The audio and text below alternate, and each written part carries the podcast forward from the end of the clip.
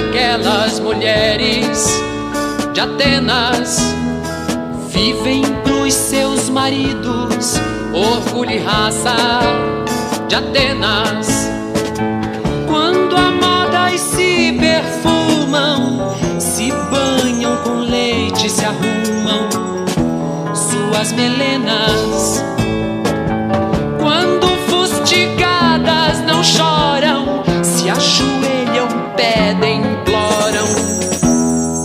duras penas, cadenas.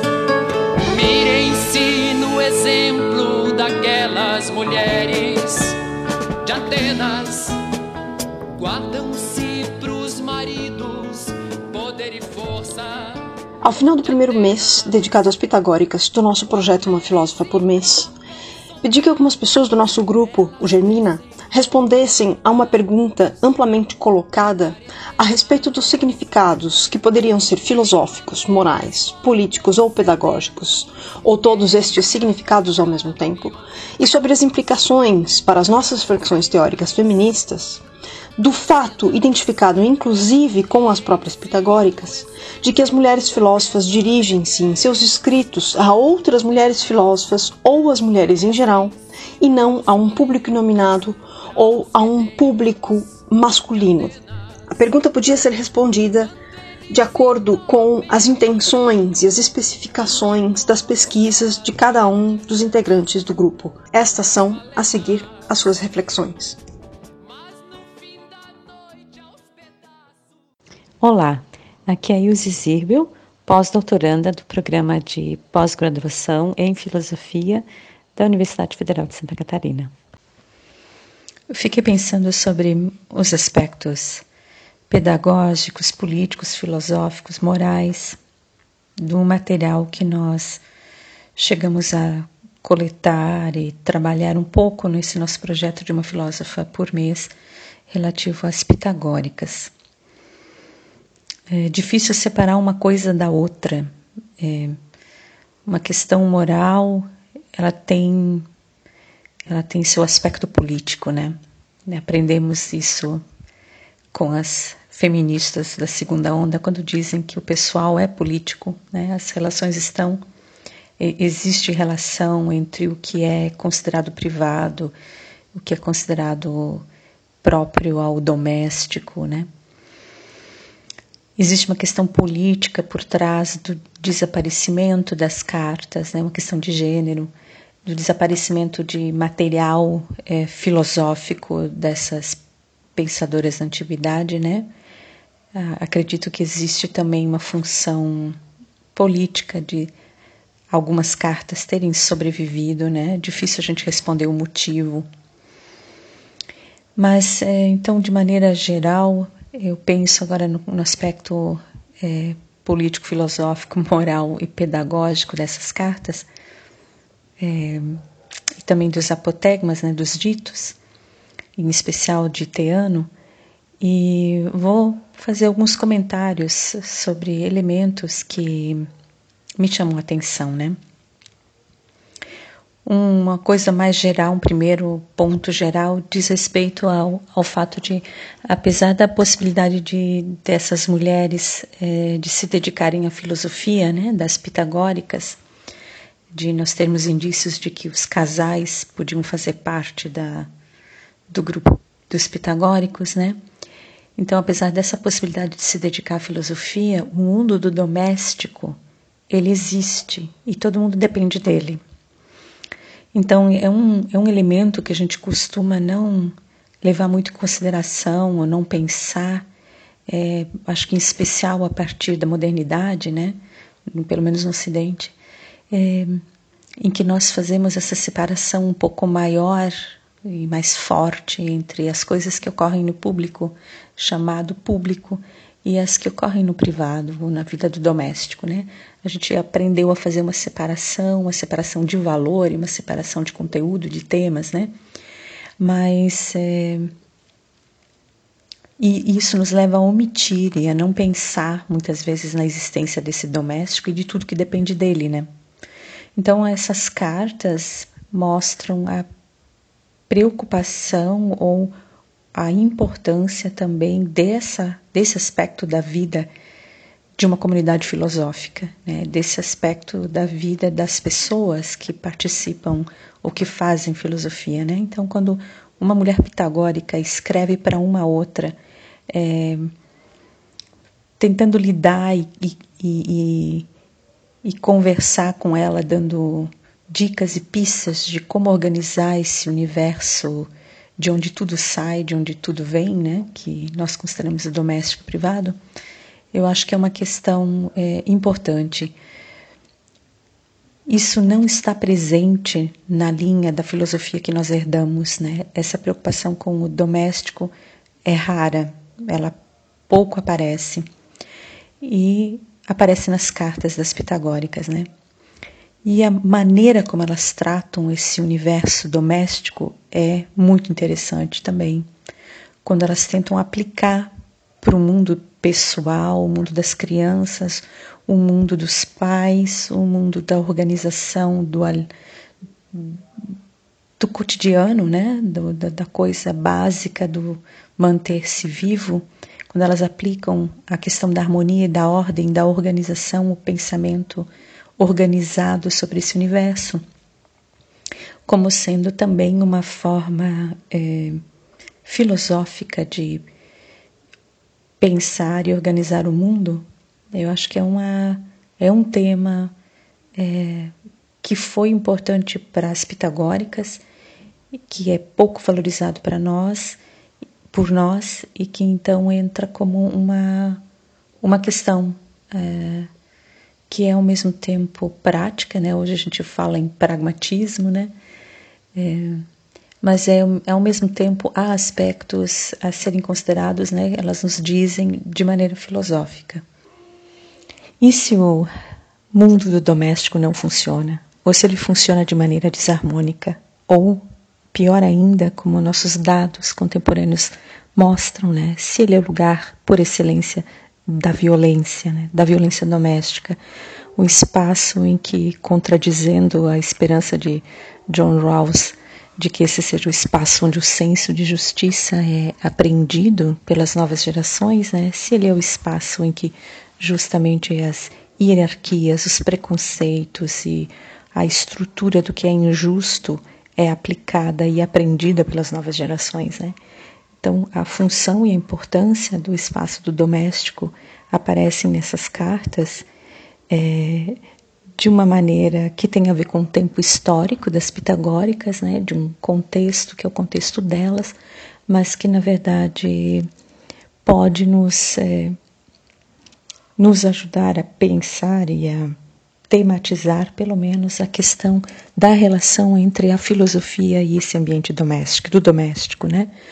Acho que chama muito atenção o fato das pitagóricas é, tentarem utilizar ou usarem, né, na verdade, usam a questão do argumento da harmonia como sendo necessário de ser pensado e aplicado para as questões morais e para a vida prática, né?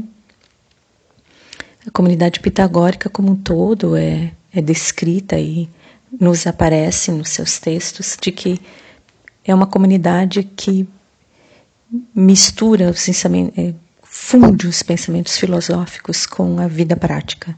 Então não é só uma, um pensamento de tipo abstrato, mas é um pensamento, uma filosofia que precisa ser aplicada no cotidiano, né, na vida diária das casas, da cidade né, e dos indivíduos. Então, essa questão é bastante forte nas cartas e importante de ser pensada de um ponto de vista filosófico. Olá, aqui falando é Matheus Colares, mestrando do PPG Fio da Universidade Federal de Santa Catarina. Uma chave para começar a entender o porquê de os filósofos visarem a falar sempre para um público concreto de mulheres pode ser encontrada na tentativa de reproduzir situações concretas dos aspectos culturais e educativos de suas vidas, e com isso proporcionar-lhes uma inserção cultural e o reconhecimento de pertença a uma cultura. Na verdade, essa estratégia pode ser identificada desde os primeiros diálogos de Platão. Nesses diálogos, quando Sócrates engaja em conversas e põe em prática o elencos, dois elementos são imprescindíveis. Primeiro, deve haver um indivíduo presente, com quem, através da conversa, ele possa estabelecer uma relação íntima. 2. O interlocutor fala por si, deve defender o que acredita.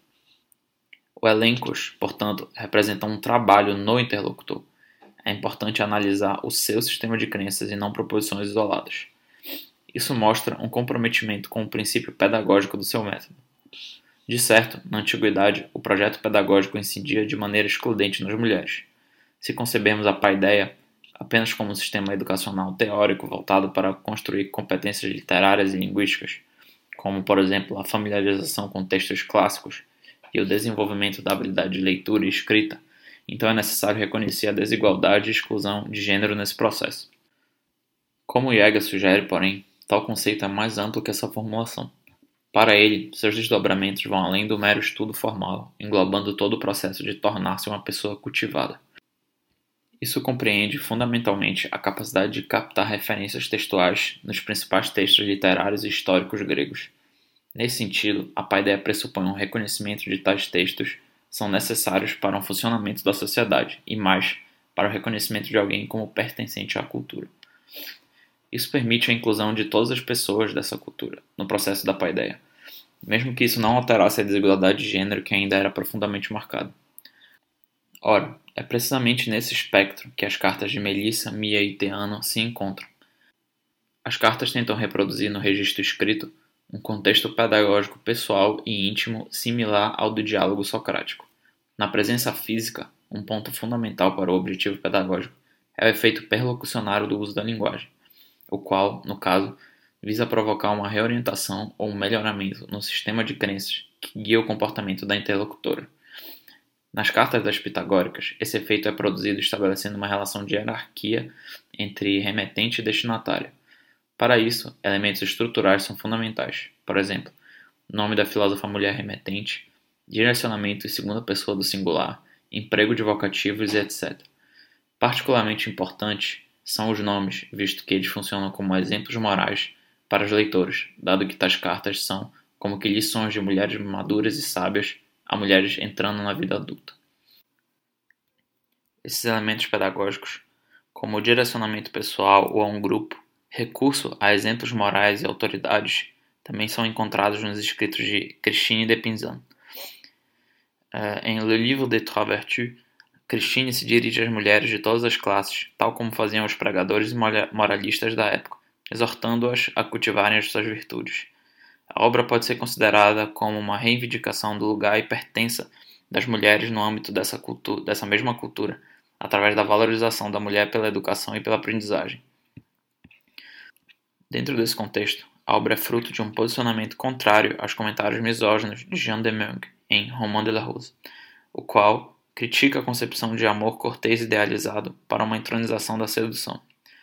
É verdade que o texto de Christine não representa uma ruptura com relação aos valores da cultura cavalheiresca medieval, onde a concepção do papel da mulher é evidentemente estruturada a partir do feminino. Porém, para aprender o sentido integral da crítica ao autor, é necessário olhar para além do conteúdo. Em primeiro lugar, a crítica já se destaca pelo fato de este ter sido um dos poucos episódios documentados na época de um posicionamento público contrário de uma mulher com relação a um homem. Em segundo, a crítica de Jean de Meung representa uma ofensa aos conceitos fulcrais que dominavam o imaginário simbólico medieval. Com isso, o poema do autor ataca as próprias formas de subjetivação que as mulheres da época dispunham para o seu reconhecimento, autoestima e pertença na dinâmica social. Desse ponto, podemos considerar duas implicações políticas da obra de Christine. A primeira é o fato de que o direcionamento específico às mulheres por parte da autora pode representar uma exortação para que estas tomem para si tais formas de subjetivação e ideias fulcrais e com elas ocupem seu lugar de direito na sociedade cavalheiresca medieval. A segunda trata da possibilidade de essa, de essa exortação representar em si uma teoria política, semelhante ao que se tem dentro do gênero literário medieval do Espelho do Príncipe. Nesse gênero de literatura política, tem-se fundamentalmente um texto de exortação moral voltado à educação régia, onde a figura do regente é vinculada ao reino. A ideia central é de que o caráter do príncipe seria refletido em um estado principesco bem governado, de modo que sem a retidão moral um estado nunca poderia florescer. Em um contexto em que moral e política parecem aspectos coextensivos da vida, através das reflexões morais, o texto de Christine permite a situação da mulher na cidade medieval. Em suma, além dos pontos tratados, pode-se esperar que as reflexões morais, políticas e pedagógicas das pitagóricas, de Christine e de muitas outras possam exortar outras mulheres a tomarem espaços institucionais de estudo e pesquisa, contribuindo não só para a correção da desigualdade de gênero institucional, mas também para a recuperação de tais reflexões no âmbito da pesquisa. Acredito que os antifeministas podem querer sugerir que não havia ou não há um público a quem essas mulheres filósofas falam, ou até mesmo quem não se dedica a estudos feministas com mínimo de aprofundamento, ou seja, aquelas pessoas que teriam um certo preconceito, que não se dedicam a esses estudos. Isso, porém, não deixa de ser um silenciamento, uma forma de apagar a influência e o poder dos escritos e, claro, também outras formas de se transmitir o conhecimento é, destas mulheres filósofas. Ou seja, como dizer que elas escrevem e debatem entre si, ou até mesmo com outras mulheres, e que isso não tem relevância e pode ser mantido isolado, como uma ilha. Ou seja, nós podemos pegar tudo que elas escrevem, tudo que elas debatem e colocar é, simplesmente numa caixa como se aquilo fosse um escrito isolado, o que não é verdade. E justamente o que o nosso projeto está ajudando a trazer à tona é que sim, os escritos das filósofas, suas obras, elas são muito importantes e desde sempre estão conectados. Eu penso que um conceito que contribui para esclarecer isso é o conceito de rede. O que as filósofas debatem, teorizam, está atrelado à realidade das mulheres porque, especialmente na filosofia política feminista, as teorias nunca estiveram isoladas da realidade. E, nesse momento, uma das pensadoras que aponta esse fato, que inclusive é brasileira, é a Flávia Biroli, ela mostra então como as teorias feministas são porosas, elas deixam, é, deixam espaço para que a realidade se insira nessas teorias. É, então, essa, os escritos, o que as pensadoras estão debatendo, as filósofas, as mulheres filósofas, também está conectado ao que os filósofos escrevem e suas reivindicações políticas têm efeitos não apenas quanto às mulheres, mas também quanto aos homens. E, e ademais, grupos considerados minoritários, porque essa também sempre foi uma característica é, do, dos escritos feministas. Assim, eu penso que o conceito de rede ele explicita, ele é especialmente interessante para querer explicar o que que se passa, é, porque explicita como os filósofos participam na filosofia, na política, até mesmo no direito e na economia. Ou seja, elas fazem parte de uma rede e essa rede não é uma rede em que apenas elas se comunicam entre si ou com outras mulheres, ou seja, estando isoladas da produção de saber, do debate político mais amplo, mas muito pelo contrário. Inclusive, o que eu quero ressaltar é que é usual que na formação do cânone, por exemplo, se nós pegarmos a realidade brasileira para ser analisada, no ensino de filosofia, seja no ensino fundamental, no ensino médio, até mesmo na graduação, raramente é estudada alguma mulher filósofa. Muitas vezes ela não é nem sequer citada. Talvez com algum sucesso seja Hannah Arendt, porque ainda assim ela estaria na luz de um outro grande filósofo que é o, o, o Heidegger, Martin Heidegger. Então, o que eu quero ressaltar é que esse cânone tradicional quer sugerir que as mulheres não participam do debate e, se participavam, já tinha algum grande pensador que escreveu a mesma coisa que elas escreveram, os mesmos assuntos, só que no caso ele teria maior lucidez, ele ou eles, e quando na verdade quando na verdade elas já tinham escritos e depois foram retomados muitas vezes por esses filósofos homens, e esses filósofos homens, digo entre aspas, levaram a fama.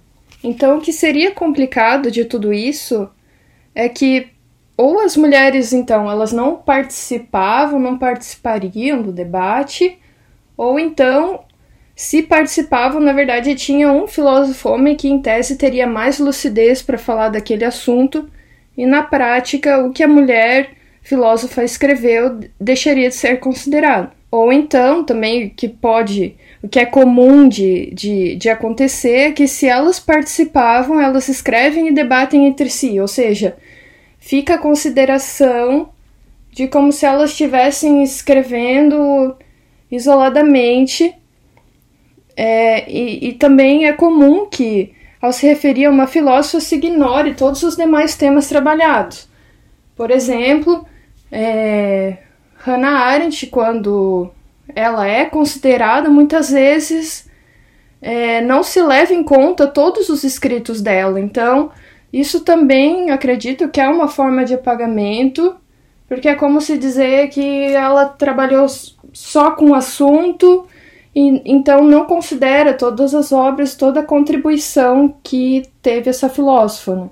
Então, nesse sentido, é, nosso projeto ele procura mostrar que também há, há filósofos que foram autodidatas, que se sustentavam sozinhas Muitas delas refletiam sobre muitos, muitos assuntos, elas é, não só trabalhavam de assuntos muito variados, como também com bastante profundidade. É, então, afirmar que as suas produções não são relevantes, que não dialogam com o restante da tradição, ou que apenas sabiam escrever sobre sua realidade, isso não, não confere, não faz sentido de ser afirmado.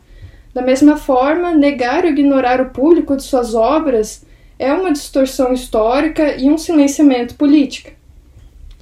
Com o resgate das filósofas, então, é, o, que, o que nós podemos ter de contribuição, né? Com o resgate das filósofas, podemos nos conectar a outras formas de se ver a moralidade e daqui eu estou pensando por extensão na Carol, na, na Carol Gilligan, nós podemos é, expandir e enriquecer o, o hall de filósofos e filósofos que está sendo estudado e até mesmo os assuntos e ampliar, por exemplo, o escopo da moralidade, da justiça, da política. Né? Nós podemos enriquecer o debate filosófico, o que abre espaço para um novo design que também inclui raça e classe, é, nós podemos inserir com mais veemência seus escritos na política, o que penso também pode ser útil até mesmo para respaldar demandas no direito, porque é comum ainda mais nos hard cases, né, que são os casos mais difíceis, que muitas vezes não tem respaldo na lei, que se utilize o pensamento de um filósofo, de um, justo filósofo. Então, essas jus filósofas, ou até mesmo as filósofas políticas, elas podem contribuir muito também para expandir é, o pensamento no mundo do direito, inclusive. E isso também pode contribuir para o ensino, com, com certeza, aliás, vai contribuir no ensino. Então, nesse sentido, é necessário que os estudantes possam, as estudantes, melhor dizendo, possam se ver nas filósofas que elas possam se identificar com elas, é, ver que essas filósofas mulheres existem, que elas não estão isoladas. Acredito é, que para os estudantes, ver que existem filósofas, ver as contribuições delas é muito importante. E para as teorias, isso também mostra a grande implicação que os escritos das filósofas têm. Serve inclusive de contraste para mostrar no que ainda devemos avançar tanto nas teorias políticas como na própria política. Olá, meu nome é Maurício Cóssio, eu sou doutorando aqui no programa de pós-graduação em filosofia da UFSC. Bem, no meu, do meu ponto de vista, as mulheres escrevem para mulheres porque historicamente elas são constantemente excluídas dos círculos de conhecimento oficial. Na verdade, é um padrão de, da sociedade patriarcal que a gente vê se repetindo, onde os homens, e podemos acrescentar até mais características, né? os homens brancos ditos heterossexuais, ditos cristãos e por aí vai, onde essas personagens exercem seu poder de forma violenta, na maioria das vezes, nas estruturas econômica, política e cultural. Daí que vem todo o processo de silenciamento pelo qual passam as filósofas, né? porque fazem parte desse jogo de poder e, dessa, e, sofrem essa violência né? dentro do plano cultural, entre outros planos. Né? Uh, e as provas né, e as evidências são, estão por aí para quem quiser ver. Né? Basta pegar um manual de história da filosofia, um livro didático do ensino médio, os catálogos das editoras, os programas das disciplinas das faculdades de filosofia. Enfim, basta pegar qualquer tipo de coleção que tenha alguma relação com a história da filosofia e contar quantas mulheres e quantos homens tem. Né? A discrepância ela é nítida. E aí alguém pode até pensar, né? Bom, mas pode ser que as mulheres realmente não tenham filosofado ou tenham filosofado mesmo, menos do que os homens. E aí essa afirmação também não se sustenta, ela não tem respaldo na realidade. Porque quanto mais a gente pesquisa, mais a gente descobre filósofas de todas as épocas que apresentaram importantíssimas contribuições ao pensamento filosófico e que foram sistematicamente silenciadas pelos homens.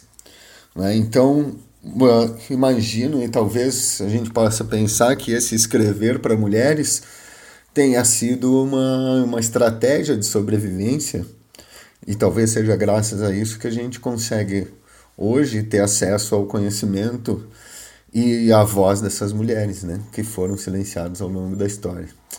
Então, na minha opinião, talvez tenha uma relação muito forte com esses jogos de poder aí. Bom, eu penso que as mulheres filósofas geralmente escreveram textos dirigidos para outras mulheres e não para um público em geral, porque de alguma forma elas perceberam que, primeiro, no discurso dos homens faltava questões e problematizações de conteúdos que afetavam a vida das mulheres. E segundo, que as próprias mulheres eram excluídas desse discurso filosófico escrito ou falado pelos homens, excluídas enquanto sujeito do conhecimento, sujeito moral, de diversas formas. A primeira exclusão dos temas e questões que afetavam as mulheres pode ter instigado as mulheres a escrever pensando em outras mulheres pois várias filósofas, desde a antiguidade, escreveram sobre temas peculiares, por exemplo, sobre a economia doméstica, o casamento, a relação entre esposa e marido, entre pais e filhos, sobre as virtudes femininas, sobre a saúde reprodutiva, sobre o comportamento ético e político das mulheres, a importância da educação das crianças sobre a relação entre o espaço privado e o espaço público. Ainda, as mulheres trouxeram muito em seus escritos a ideia de interrelação entre seres humanos, a ideia de que somos seres vulneráveis, adeptos ao cuidado. É, esses são alguns exemplos de temas que as filósofas abordaram com recorrência e que abarcavam a vida de muitas mulheres. Mas frise-se aqui que elas escreveram sobre outros temas considerados mais abstratos e mais filosóficos. Isso é só um exemplo. E muitos filósofos que escreveram sobre esses temas citados não deram o devido valor e importância para esses temas em suas teorias, ou quando fizeram, muitas vezes apresentaram as mulheres como seres inferiores. Sobre essa a segunda exclusão que eu citei, da ausência das mulheres enquanto sujeito do conhecimento, sujeito moral, dessa impossibilidade das mulheres alcançarem esse patamar na teoria, eu é, trago aqui a Simone de Beauvoir na obra O Segundo Sexo, que escreveu que, citando ela, a relação entre os dois sexos não é a das duas eletricidades de dois polos. O homem representa um tempo o positivo e o neutro, a ponto de dizermos os homens para designar seres humanos. A mulher aparece como negativo, de modo que toda determinação lhe é imputada como limitação, sem reciprocidade. E podemos perceber isso claramente no cânone da filosofia e de outras áreas do conhecimento. Na filosofia de Aristóteles, Descartes, Rousseau, Kant, Hegel, Schopenhauer, Nietzsche, entre outros, seja quando eles escreveram que a natureza das mulheres era diferente ou inferior dos homens, ou que as almas das mulheres eram diferentes, ou que as mulheres eram deficientes de certas capacidades essenciais para exercer um papel político de destaque, ou que as mulheres nem poderiam ser definidas, são mistério. Enfim, todas essas maneiras de enquadrar as mulheres serviram para produzir uma imagem negativa e menos humana das mesmas e para reforçar a mulher como esse outro. E ainda, fazendo um adendo, Grada Quilomba, na sua obra Memórias da Plantação, explica a mulher negra como o outro do outro, pois o advento com o advento do racismo, mesmo no pensamento feminista, a mulher branca ainda é quem hegemonicamente é representada. E assim se desenvolveu até a contemporaneidade, onde os sujeitos dos feminismos não é mais a mulher no singular, mas alguns feminismos, é, para alguns feminismos, não é nem mais as mulheres no plural. O sujeito do feminismo seriam os, os sujeitos do cuidado a discussão sobre o ser mulher, a mulher enquanto sujeito, se expandiu ao ponto de que hoje temos várias respostas para essa questão, a depender da autora e da corrente filosófica. E por que eu estou me alongando nessa questão do ser mulher? Porque esse movimento de saída da mulher desse espaço de inferioridade, desse lugar do outro, é significativo para as mulheres e para os feminismos.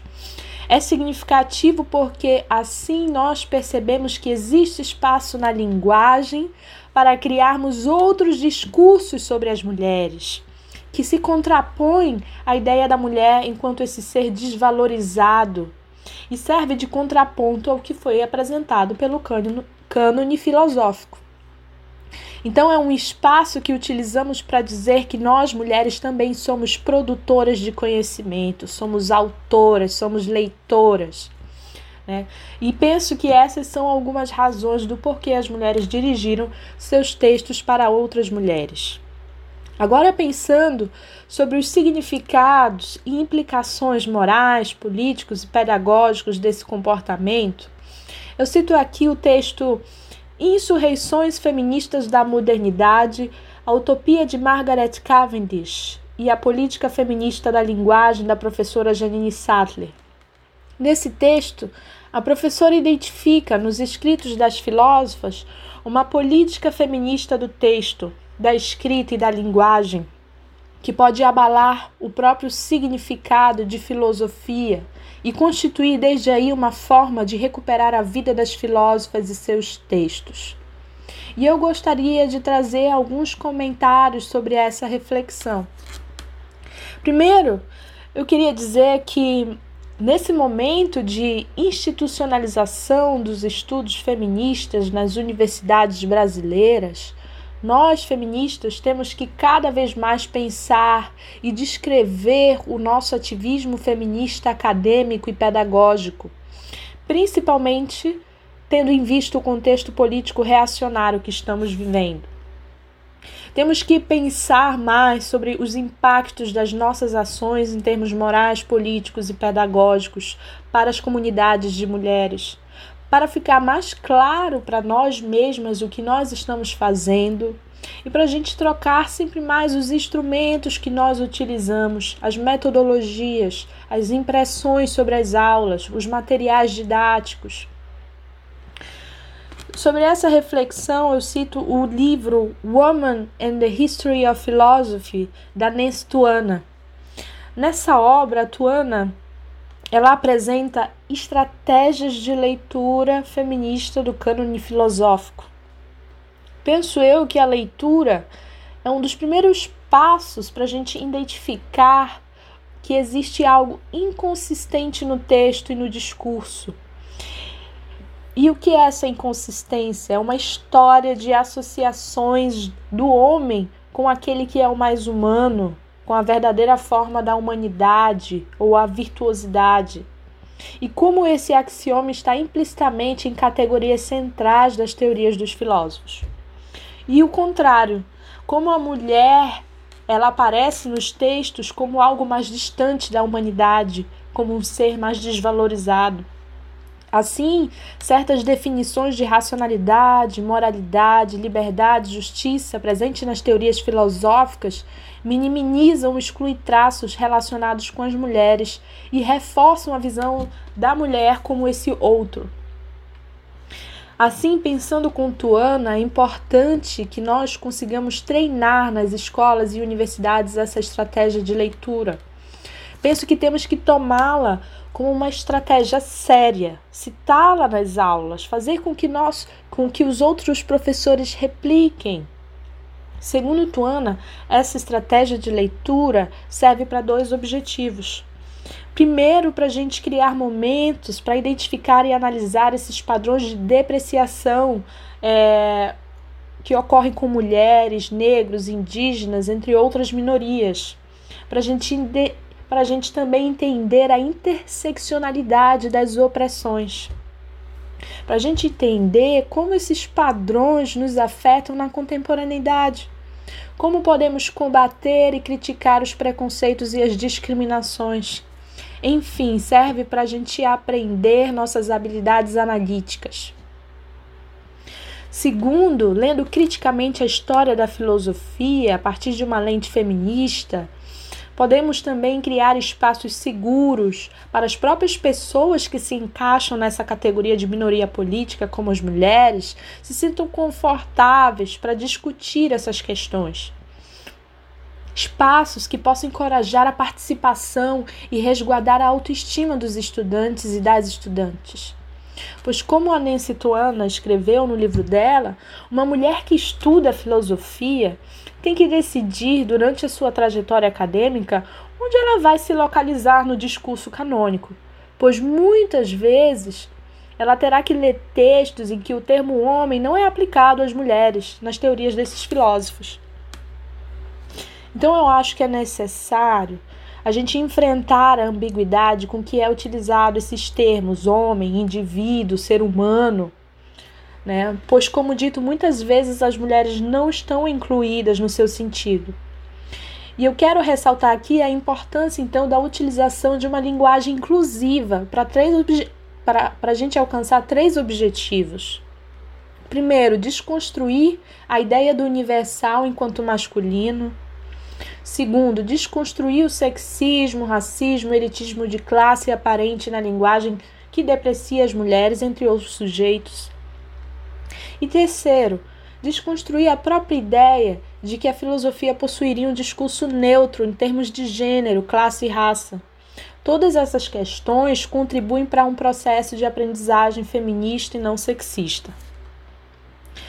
Muitas vezes, e aqui uma experiência minha, né, quando a gente lê essas passagens sexistas nas obras dos filósofos na academia, a gente escuta a famosa frase: eram homens do seu tempo.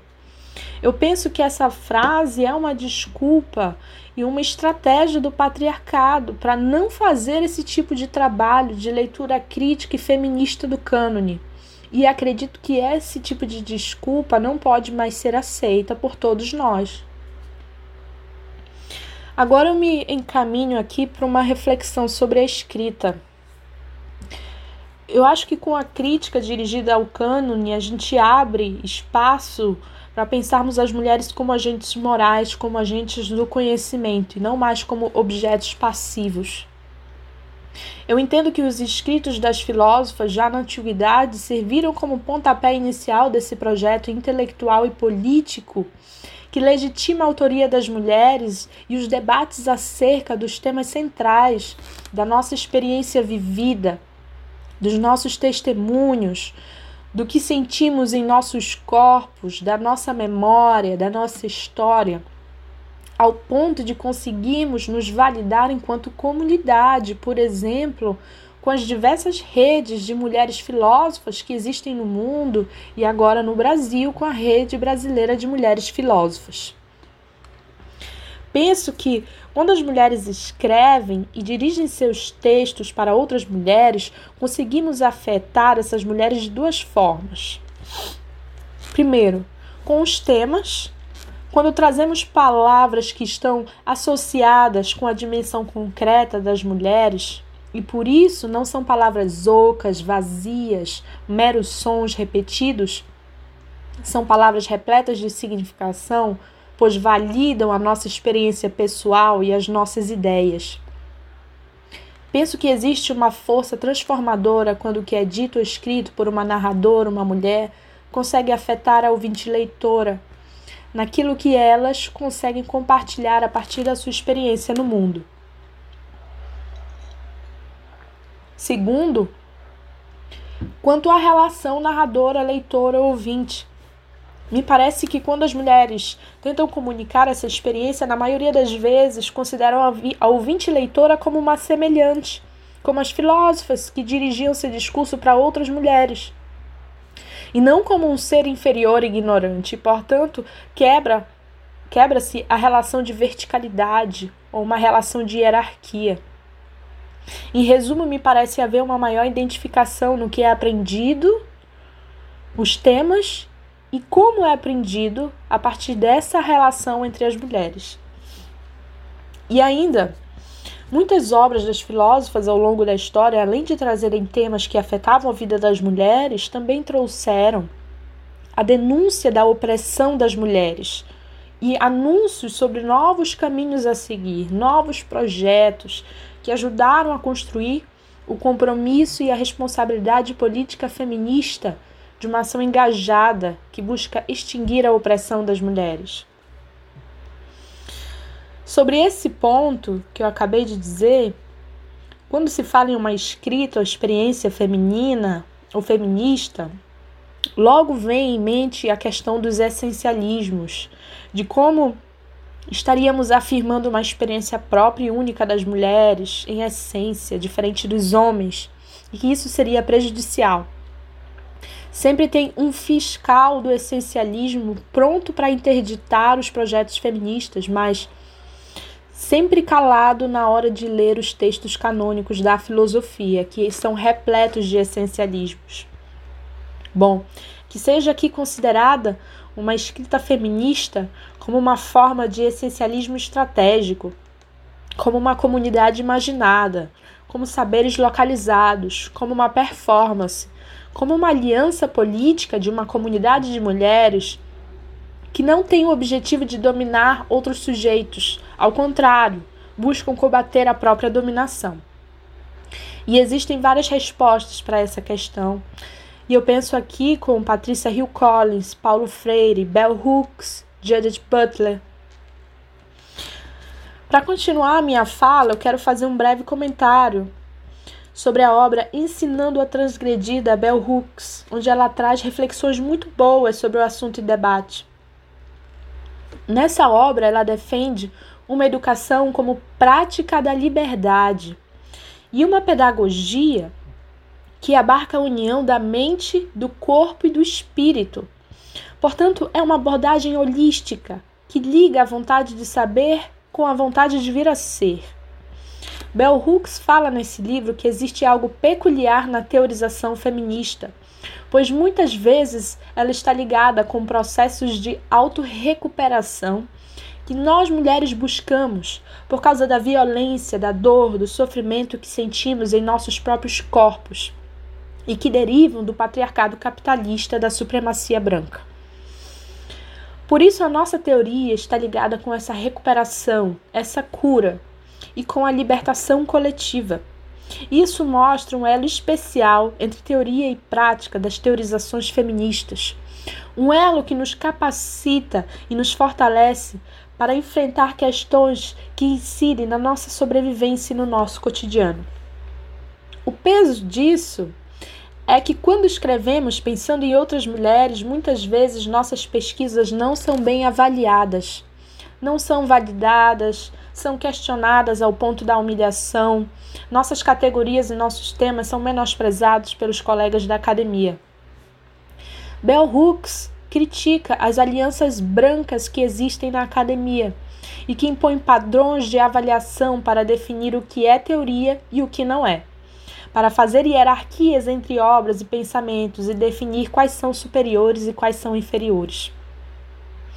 E que muitas vezes uma aliança, ela, ela também explica, muitas vezes uma aliança entre teoria e prática faz com que a nossa escrita seja diferente. O estilo de redação não é conformado nos padrões filosóficos canônicos, e isso também gera consequências positivas e negativas para quem escreve. Outro ponto que eu queria comentar, trazendo novamente a obra da Nestuana, que é o fato de que na universidade nós temos colegas professores que incluem a perspectiva feminista nos seus cursos, e isso é louvável.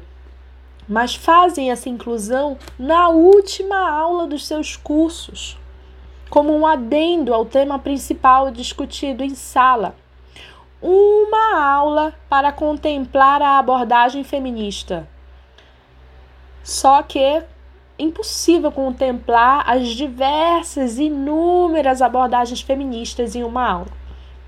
Apesar da intenção, a Nestuana diz, essas práticas perpetuam a marginalização da teoria feminista, pois tratam as questões que trazem essas teorias como meramente adicionais ou secundárias, Sobre isso, uma citação da Tuana. Ela diz: as críticas feministas da filosofia requerem mais do que simples modificações das questões e dos métodos filosóficos. Requer, na verdade, uma transformação extensiva da própria disciplina. Eu penso que temos que ter isso em mente. Eu entendo que temos que enfrentar os obstáculos desse patriarcado branco capitalista e penso que esse é o caminho para a produção de um conhecimento crítico e emancipatório. Um caminho que mostra para as mulheres as causas das suas opressões e que nos proteja para a busca da liberdade. Eu considero urgente pensarmos na, nas mulheres latino-americanas, indígenas, negras, pobres, imigrantes, nas mulheres com deficiência, trans, entre tantas mais.